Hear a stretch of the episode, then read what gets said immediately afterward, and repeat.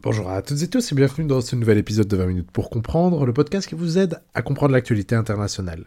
Alors, aujourd'hui, l'épisode a été enregistré à distance, alors vous commencez à en avoir l'habitude, mais lorsque nous procédons ainsi à des enregistrements avec des interlocuteurs à l'étranger, bien souvent la qualité est un petit peu inférieure à celle à laquelle nous vous avons habitué. Merci en tout cas de votre compréhension, et je vous laisse donc avec Marc Lazare pour parler des enjeux des dernières élections italiennes. Bonne journée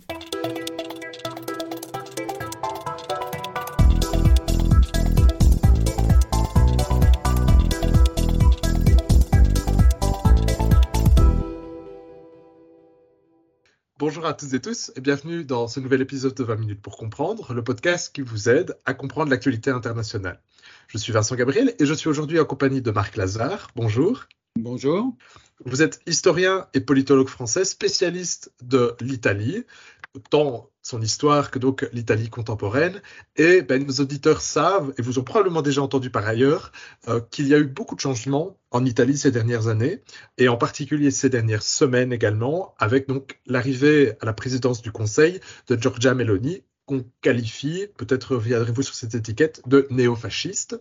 Mais pour bien comprendre les tenants et les aboutissants de cette élection, j'aimerais revenir avec vous dans les 20 minutes sur le contexte euh, politique qu'il y a aujourd'hui en Italie, en particulier celui qui règne en quelque sorte depuis la crise Covid. Est-ce que vous pourriez nous éclairer là-dessus rapidement?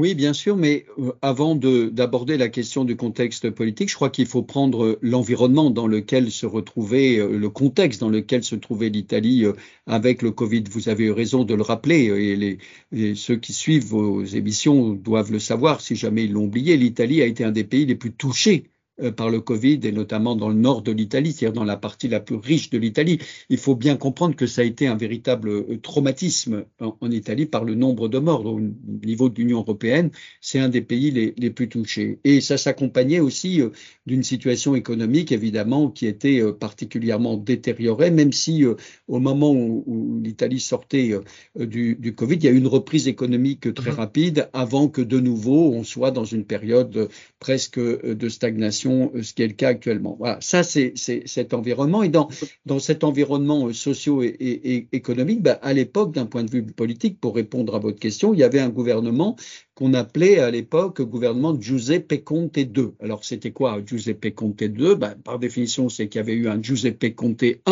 c'est-à-dire un gouvernement qui avait stupéfait euh, toute l'Union européenne déjà, un gouvernement de la Ligue de Matteo Salvini et du mouvement 5 étoiles à l'époque dirigé par un homme qui s'appelle Luigi Di Maio, et ils avaient fait appel à un professeur qui s'appelait Giuseppe Conte, qui s'appelle Giuseppe Conte, qui était plutôt proche du mouvement 5 étoiles. Ce gouvernement était tombé en 2019, c'est toujours l'instabilité politique euh, en Italie, et euh, à partir de 2019, c'est euh, Giuseppe Conte II avec un gouvernement qui est associé d'une part le mouvement 5 étoiles et d'autre part le Parti démocrate. Et c'est ce gouvernement qui a commencé a euh, travaillé sur le plan de relance qui avait été décidé au mois de juillet 2020 par la Commission européenne et par les chefs d'État et de gouvernement. Date très importante parce que c'était une forme de mutualisation de la dette malgré l'attitude un peu hostile des pays qu'on appelle euh, en France et en Italie des pays frugaux et qui étaient, euh, mais euh, à la fois, faut jamais oublier ça, à la fois Emmanuel Macron, le président de la République française et le président du Conseil italien Giuseppe Conte avaient, avaient réussi à convaincre Madame Angela Merkel de faire cela. Et ce gouvernement donc avait commencé à travailler là-dessus, mais patatras, comme ça arrive dans dans une démocratie euh, parlementaire à l'italienne. Ce gouvernement, à son tour, est tombé en février 2021 et c'est donc Mario Draghi qui est arrivé au pouvoir. Voilà, et donc on peut dire euh, euh, un peu familièrement que Mario Draghi, c'est pas un perdreau de l'année. Il est considéré, on l'appelle parfois Super Mario. Euh, c'est un ancien président de la Banque centrale européenne qui a notamment contribué, on lui attribue en tout cas le sauvetage de l'euro lors de la crise de celle-ci au début du 21e siècle. Donc on sait, puisqu'on a dit que ce n'est plus Mario Draghi qui est aujourd'hui au pouvoir en Italie, mais donc quel est le bilan de ce gouvernement Draghi, Marc Lazare? Vous, vous, l'avez très bien présenté, Super Mario est arrivé à Rome. Il, avait déjà manifesté euh, son intérêt pour les grandes questions, les grands défis qui, se posent à l'Italie, mais il n'est pas un politique et justement, vous l'avez rappelé, président de la Banque centrale européenne, un homme qui était entouré d'un prestige considérable et il avait deux priorités et, c'est ce qu'il ce qu'il a fait. D'abord, il était soutenu par tous les partis politiques, sauf un, c'est capital à comprendre, Frère d'Italie, le parti de Giorgia Meloni, sur lequel on reviendra sans doute.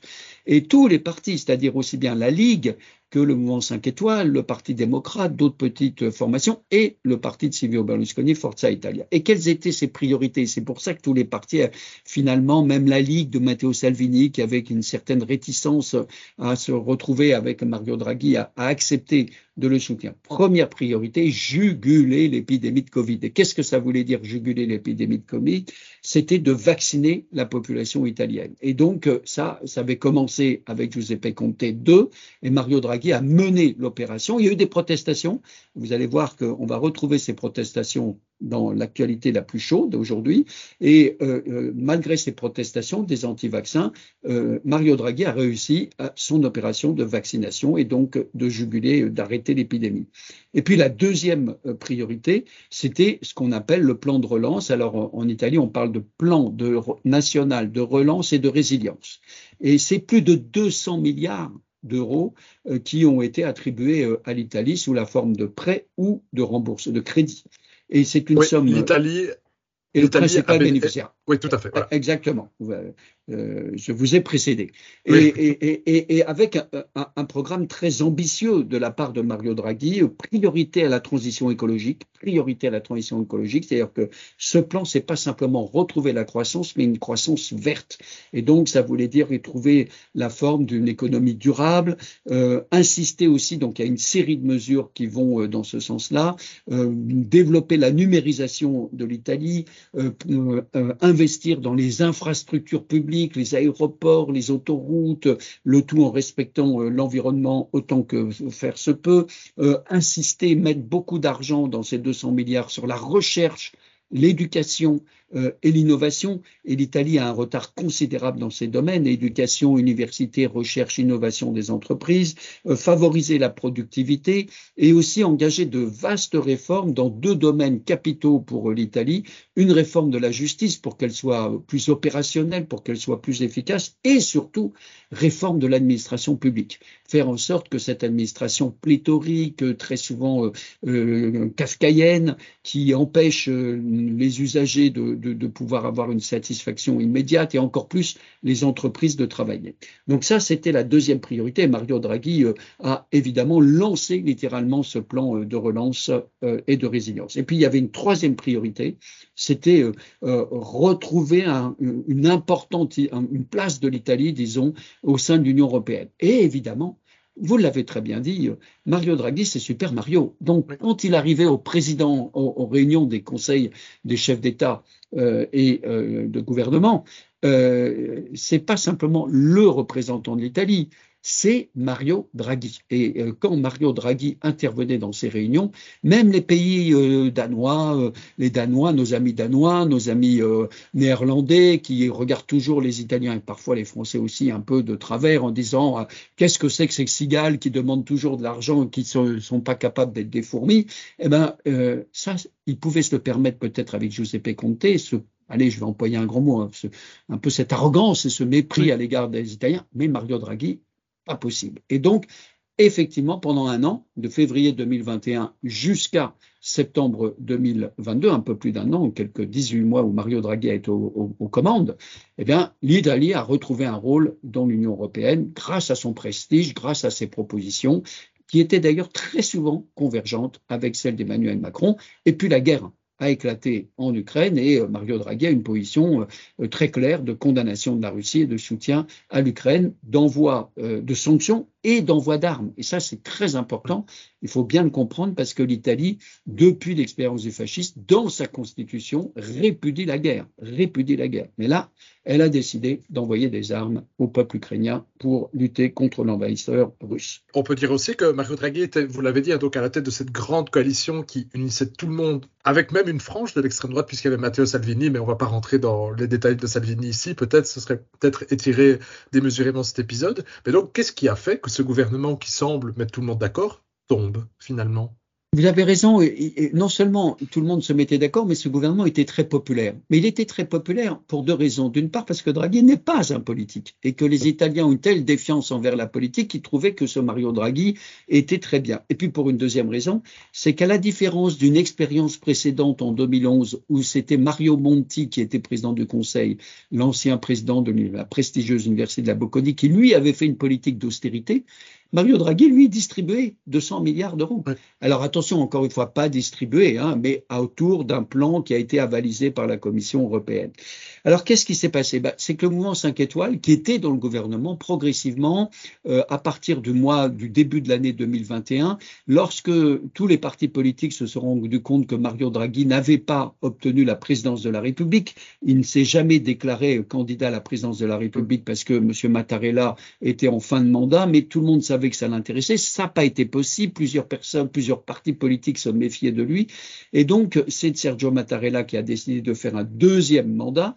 Et donc, Mario Draghi, tout de suite, s'est heurté à une sorte de guérilla euh, permanente des différents partis politiques qui voulaient faire entendre leur voix. Mais surtout deux le mouvement 5 étoiles et la Ligue. Le, Parti démocrate de centre-gauche et, et, Forza Italia étaient plus discrets. Et le mouvement 5 étoiles a fait monter, monter, monter les enchères sur une thématique, le social car dans le programme de Mario Draghi, il y avait quelques dispositions sur, pour lutter contre les inégalités, euh, pour réduire les inégalités, mais euh, euh, le mouvement 5 étoiles dirigé par Giuseppe Conte insistait énormément sur les questions sociales. Et puis progressivement, ben, il a fait monter les enchères, si j'ose dire. Il a décidé, le mouvement 5 étoiles, de dire à Mario Draghi de lui lancer un ultimatum, et puis il a décidé de ne pas voter la confiance de Mario Draghi au Sénat, et là-dessus, deux partis se sont engouffrés là-dedans. La Ligue de Matteo Salvini, Forza Italia de Silvio Berlusconi, sont dit c'est l'occasion ou jamais de faire tomber Mario Draghi. D'abord, on va éliminer une personne qui pourrait être un jour un concurrent. Il n'est pas en politique officiellement, mais on ne sait jamais ce qu'il voudrait faire par la suite.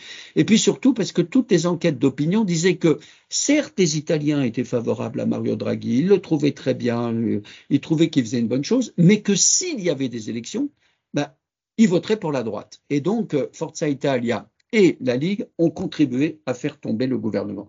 Et donc, évidemment, on s'est retrouvé dans une situation euh, euh, qui a vraiment étonné presque tout le monde au mois de juillet, le 14 juillet exactement, après euh, des petits épisodes de crise sur lesquels je vous épargne, euh, le gouvernement de Mario Draghi est tombé et donc le président de la République, cette fois-ci, a fait ce qu'il avait essayé d'éviter depuis près de quatre ans, depuis le début de la législature de 2018, éviter des élections anticipées. Il n'avait pas d'autre solution et donc il a dissous les chambres. Et donc une des grandes questions, c'était bah, très bien, on a fait toutes ces réformes, mais Qu'est-ce qu'on va faire? Est-ce qu'on va continuer? Mais là, la réponse, euh, elle sera dans l'attitude que va avoir le gouvernement qui va sortir des urnes. Mais avant des urnes, il y a, une campagne.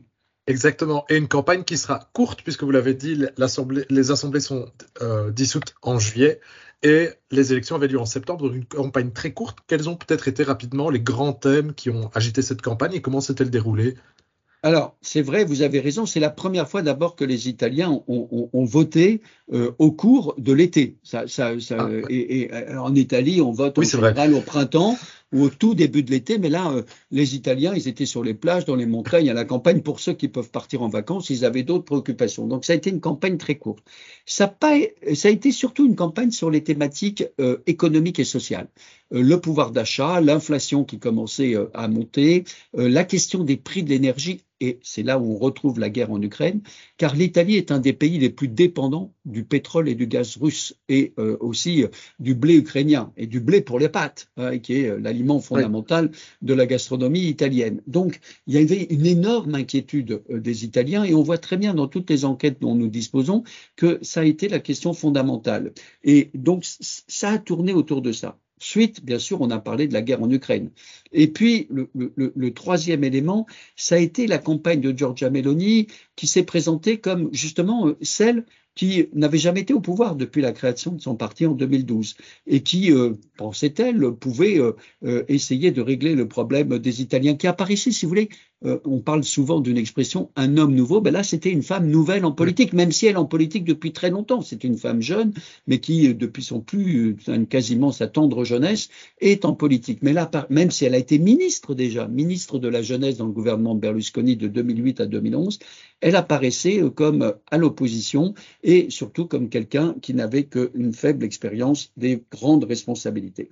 Et puis, face à elle, bah, euh, qu'est-ce qui s'est passé? Bah, C'est que la gauche était divisée. Donc, d'un côté, vous aviez une coalition euh, de centre droit, Forza Italia, euh, Ligue et Giorgia Meloni, frère d'Italie, et en face, une opposition divisée, un, regroupement de forces centristes avec Matteo Renzi, un autre monsieur qui s'appelle Carlo Calenda, le Parti démocrate et le mouvement 5 étoiles. Or, le mode de scrutin faisait que si les oppositions au centre droit étaient divisées, elles perdraient parce que c'est un scrutin qui donne pour les deux tiers des députés l'élection proportionnelle et pour un tiers un scrutin uninominal à un tour. Donc c'est très facile à comprendre. C'est pas la peine d'avoir fait dix années de sciences politiques. Si vous êtes dans une circonscription électorale, dans un collège comme on dit en Italie, vous avez un candidat du centre droit qui a été désigné entre eux. Ils se sont mis d'accord, par exemple, dans telle circonscription à Milan, de mettre un candidat de Frères d'Italie et qu'en face vous avez un candidat du centre, un candidat du Parti démocrate, un candidat de Mouvement 5 étoiles, bah, normalement vous perdez.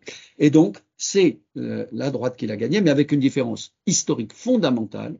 Cette coalition de droite, de centre droit, et vous voyez, j'ai hésité sur euh, l'expression, c'est une coalition de droite-centre pour la première fois, c'est plus Forza Italia le parti dominant, c'est plus la Ligue qui est le grand parti, le principal parti, c'est Frères d'Italie. Vous vous rendez compte, Madame Meloni avait 4% des voix avec son parti en 2018, elle en a 26% aujourd'hui, sachant qu'il y avait eu en même temps 36% d'abstention, un record. Hein, et donc, euh, il y a toute une partie des Italiens qui n'ont pas voté. Madame Meloni, et je le précise pour vos auditeurs, c'est très important parce que j'entends souvent les Italiens ont choisi euh, Giorgia Meloni. Non, 26% de ceux qui sont allés voter, et par rapport au corps électoral, c'est 17%. C'est ça, un Italien sur cinq, quoi, à moins d'un Italien sur cinq. Eh, exactement. Et donc, c'est Giorgia Meloni qui est arrivée au pouvoir, à la présidence du Conseil. Comment pourrait-on caractériser son gouvernement? Et on va préciser d'emblée que nous enregistrons cet épisode vers la mi-novembre, un peu plus tard. Donc, on ne sait pas forcément parler de ce qu'elle va faire après. Nous ne sommes pas dans le futur. Mais quels sont, qu'est-ce qu'on peut dire de son action politique actuelle? Mais D'abord, il faut dire que c'est une femme qui vient du fascisme, incontestablement, voilà. euh, mais qui est, euh, qui, euh, elle a été fasciste, elle le reconnaît, elle est aujourd'hui dans ce qu'on appelle plutôt post-fasciste, c'est-à-dire que, en gros, elle dit bon, ben ça, ça appartient à l'histoire, mais en même temps, elle a une forme, euh, j'allais dire, de fidélité à ses idées, mais elle est surtout, c'est un mix, si vous voulez, c'est une combinaison de relents euh, de, de, de, fascisme, incontestablement, mais aussi de conservatisme, de dimension réactionnaire. C'est euh, un parti en pleine transformation et peut-être une personne aussi en pleine transformation d'identité politique. Donc voilà, ça, on peut pas dire attention, c'est une fasciste. Oui, elle vient du fascisme, elle est en même temps conservatrice, réactionnaire, souverainiste, nationaliste. Voilà. Et, son slogan, c'est Dieu, famille, patrie. Donc c'est voilà, c'est clair et oui, Alors, voilà. Elle a formé un gouvernement où elle a été obligée de faire euh, euh, des accords avec ses alliés, donc euh, ça c'est un élément important, où elle a essayé de mettre des personnes pour rassurer les décideurs italiens et, internationaux, les capitales européennes. Le ministre des Affaires étrangères est un pro-européen, alors qu'elle pendant très longtemps a été hostile à l'Europe. Elle a mis beaucoup d'eau dans son Chianti, si vous voulez. Donc aujourd'hui, elle, est beaucoup plus souple là-dessus. elle a nommé un ministre de la Défense aussi qui est réputé pour son sérieux elle a nommé un ministre des Affaires européennes qui est plutôt un pro-européen. Mais à côté de ça, eh, si vous voulez, ce gouvernement, il a un double visage. Celui qu'elle veut envoyer à l'Union européenne aux décideurs, je respecterai le plan de relance de Mario Draghi. On va le continuer, on va essayer de modifier quelques petites choses avec la Commission européenne euh, à cause de la guerre en Ukraine, à cause du prix de l'énergie, à cause de l'inflation. On va négocier, mais elle sait qu'elle a une marge de manœuvre très limitée. Mmh. Euh, la dette euh, publique est considérable et de l'Italie est considérable, donc elle ne pourra pas faire grand-chose. Et puis l'autre visage, ça c'est le visage euh, respectable, euh, le visage qui euh, convient aux décideurs internationaux. Et, puis, d'autre part, elle a l'autre visage qui est celui euh, ben, beaucoup plus idéologique. Euh, immédiatement, elle a fait passer un décret sur les rêves partis euh, qui condamne de 1 à 6 ans de prison toute personne qui organise ce genre de manifestation qui occupe des lieux publics, qui pourrait être appliqué aux manifestations de rue. Depuis, elle a été obligée de faire un peu marche arrière. elle a pris des positions très dures sur les condamnations à perpétuité qui parfois pouvaient donner lieu à des remises de peine. Elle a dit il n'y aura plus de remise de peine. Si vous avez été condamné à perpétuité, ben, vous restera à perpétuité. Sur les migrants, ben, on a vu elle, récemment, voilà, c'est une politique très très dure. Sur euh, les vaccins, euh, euh, elle, a elle a proposé de réintégrer tous ceux dans le personnel de, santé qui avaient refusé de se faire vacciner. Donc elle a effacé ce, ce, traumatisme. Voilà, donc c'est en anglais, il y a une formule, elle est law and order, la loi et l'ordre. très dur politiquement idéologique. Donc, c'est comme le dieu romain antique Janus, il a un double visage. Le visage, respectueux et responsable et le visage très dur pour une partie de son électorat qui adhère à ses opinions. Et dernière chose, euh, c'est que c'est un gouvernement qui euh, est donc installé, mais c'est un gouvernement de coalition. Et donc, c'est un gouvernement fragile, très fragile, parce qu'il y a deux personnes qui sont alliés euh, de Madame Giorgia Meloni, qui n'ont qu'une envie, c'est de lui mettre, excusez-moi de l'expression, une peau de banane sous les pieds pour la dégager au plus vite. Et ces deux personnes, c'est Matteo Salvini et Silvio Berlusconi. Donc voilà, elle, est, elle bénéficie d'une grande popularité aujourd'hui, incontestablement. Si on votait, il y a des tas de sondages qui disent que les, euh, les, Italiens voteraient à 30% maintenant pour son parti, plus 26%, mais en même temps, c'est fragile parce que sa coalition est une coalition où il y a de la compétition interne. C'est ça. Et comme vous l'avez dit, ce qui est passionnant, c'est que ses alliés dans sa coalition sont paradoxalement en fait ses pires ennemis politiques. D'autant plus que l'opposition est très affaiblie en face. Tout à fait. Eh bien, merci beaucoup, Marc Lazare, pour avoir permis à nos auditeurs de faire vraiment un cours express de sciences politiques en 20 minutes. Vous avez brossé le portrait des, globalement des 4-5 dernières années politiques en Italie. Mille merci pour votre temps et les auditeurs intéressés, on les invitera bien entendu à se diriger dans la description de cet épisode où nous aurons glissé quelques références bibliographiques signées de votre plume. Merci beaucoup, merci à vous.